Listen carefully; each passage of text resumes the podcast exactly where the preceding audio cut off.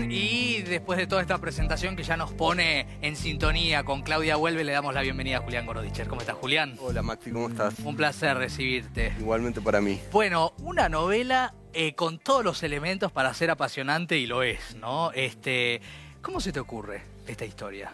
Bueno, hay varios, como que se enlazaron varias cuestiones. Una tuvo que ver con que eh, estamos año en 1997, yo trabajé en una revista femenina y ahí se hablaba mucho de Claudia, como en la primera revista femenina emancipadora, podemos decir. Una que por primera vez imaginaba, el lema de Claudia era eh, para la mujer moderna.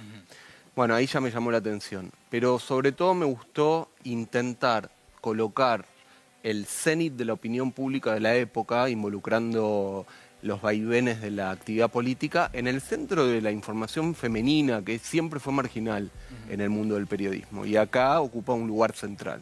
Claro, eh, porque además lo que empieza a suceder en esta historia basada en hechos reales eh, tiene que ver justamente con lo que empieza a ser eh, ¿no? El, líder de lo que era la economía de ese mm. gobierno, de tratar de intervenir ¿no? en la en, la, en la revista hasta el punto tal que la directora de la revista termina escribiéndole discursos a, Isabel Perón. Sí, una de las editoras. Eh, sí, a mí lo que me pasó con eso tuvo que ver con... Eh, yo creo que el cruce entre realidad y ficción es uno de los temas de la época. Eh, sin ir más lejos, ayer estaba viendo una maravillosa película que se llama Implosión de Javier Van der Y también es apoyarse en el episodio real para imaginar una ficción y que ese episodio real repercuta en todos los aristas también del pensamiento presente y los mitos del presente. Obviamente el mito del acercamiento de los medios al poder político es una idea que circula por todos lados, no solamente circula, está sentada en el imaginario colectivo. Entonces, en torno a eso, sobre un episodio real que fue un viraje repentino y raro que Claudia tuvo en el año 1975 hacia el, oficialismo, eh, bueno, ahí obviamente las cosas se llevan a un extremo y con esa información de la época fue tensarlo y construir una fantasía. Exacto, ahí está la clave, el enclave ficcional y además con todos estos personajes, eh, hablábamos de Olgorosco, ¿no? Pero pienso en Enrique Rab, ¿no? Del cual hemos hablado varias veces en el programa, uno de los grandes cronistas de nuestra historia, en Ernesto Yo, a quien tuvimos el gusto de, conocer mucho.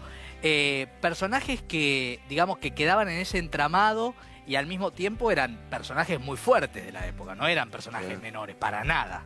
Sí, y bueno, y con eso se da la particularidad que todo el tiempo en Claudia el pasado es leído desde el presente. Claro. Eh, hoy consumimos un Enrique Rab a partir de la multitud de antologías, de reconocimientos, de rescate, porque estas figuras tienen rescates muchos años después.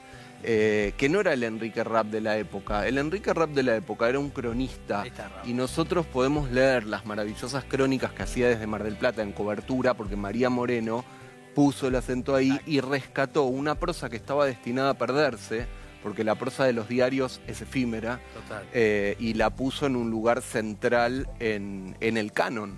Es un autor canónico hoy de la no ficción. Exacto, sí, sí, absolutamente. Eh, y al mismo tiempo hay un montón de cosas que, que se cuentan ahí eh, respecto de, las tensiones que tienen que ver con una redacción, ¿no? Que ahí un poco imagino que tu propia experiencia también habrá sido nutritiva. Pero no solo en, Claudia, yo tomé cosas de todos los medios en los que trabajé. Claro. Eh, ahí hay, hay de todo. Y también te quiero decir que para mí es importante justamente ese aspecto que vos señalás es el lugar del vodevil dentro del libro, es el lugar más fresco, es la posibilidad de pensar también una comedia en, la, en los meses previos, en la antesala del golpe militar. Eh, este es el desafío de no quedar eh, pagando con situaciones que sí, que a mí me gustan, que son cómicas, que son hilarantes, que son raras. Yo creo que el humor pasa por eh, que suceda lo absurdo en el mundo de lo cotidiano, ¿no? Sí.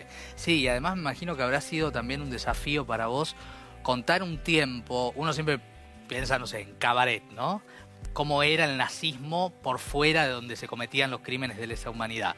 Acá, durante la AAA, en la víspera de la dictadura, como, como también, cómo era esa vida, ¿no? Por fuera de los que eran víctimas. E, es, difícil también contar eso. Y te digo más, eh, ¿cómo era el periodismo? Claro. Porque a mí me apasionó eh, un eje de la ciudad, que es el eje Paseo Colón, eh, donde estaban las grandes redacciones de los años 70. Editorial Abril, pensemos en la editorial revolucionaria, en, en, la que los periodistas de la época leían y querían trabajar ahí, en la revista Panorama, en la revista Claudia, eh, ha hecho fotonovelas, experimentaba con, la no ficción, eso era lo interesante. Y muy cerquita estaban los grandes diarios, eh, entonces ese eje, Paseo Colón, la calle Florida, las editoras y las redactoras van a la tienda Harrods, eh, después se van al cóctel en Rompuan, cuando tienen que festejar algo relacionado con la revista y algo muy relacionado con esto, que el eje del libro tiene que ver con que Claudia va a lanzar su programa de televisión. Claro.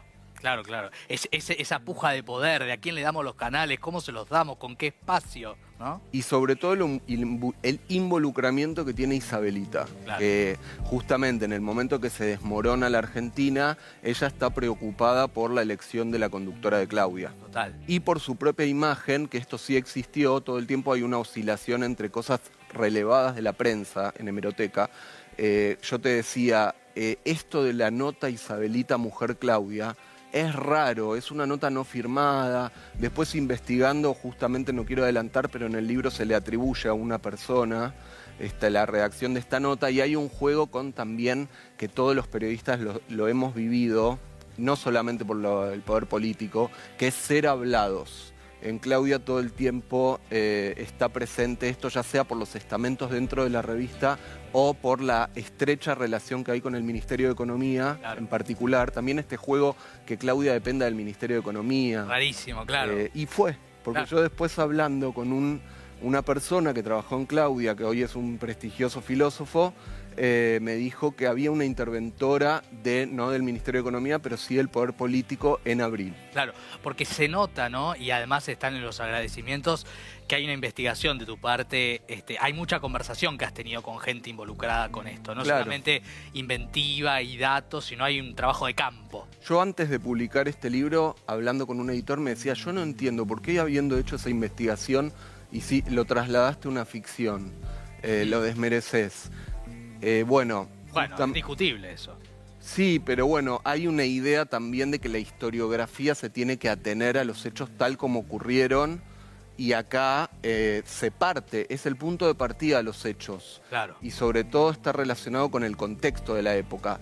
Pero todo lo que tiene que ver con los pasillos y con los... Eh, yo necesité vincularlo a mi propio tránsito por esos lugares. Sí.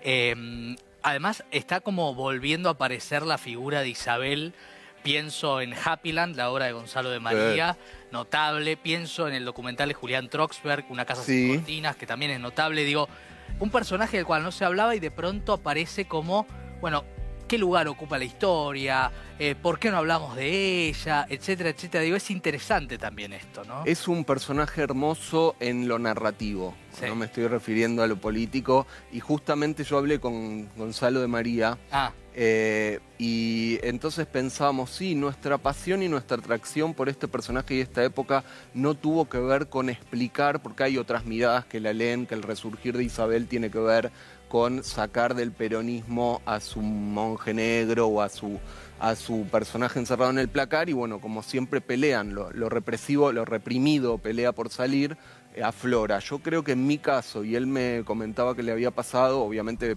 Happyland va por otro carril, eh, tiene que ver con el kitsch eh, de los 70, que es una estética muy intensa. Que también se ve en tu libro. Sí. Esa. Porque además le cuento a, a quienes van a comprar mañana el libro, no sé si hoy probablemente lo que queda de la tarde, eh, también está bueno porque hay fragmentos, tiene la estética del collage, ¿no? Hay fragmentos de, las cosas que se van publicando. Eso, eso es fascinante también. Bueno, vos sabés que yo, el, yo antes de Claudia Vuelve publiqué una antología, pero previo a eso publiqué una crónica gráfica, una novela gráfica de no ficción.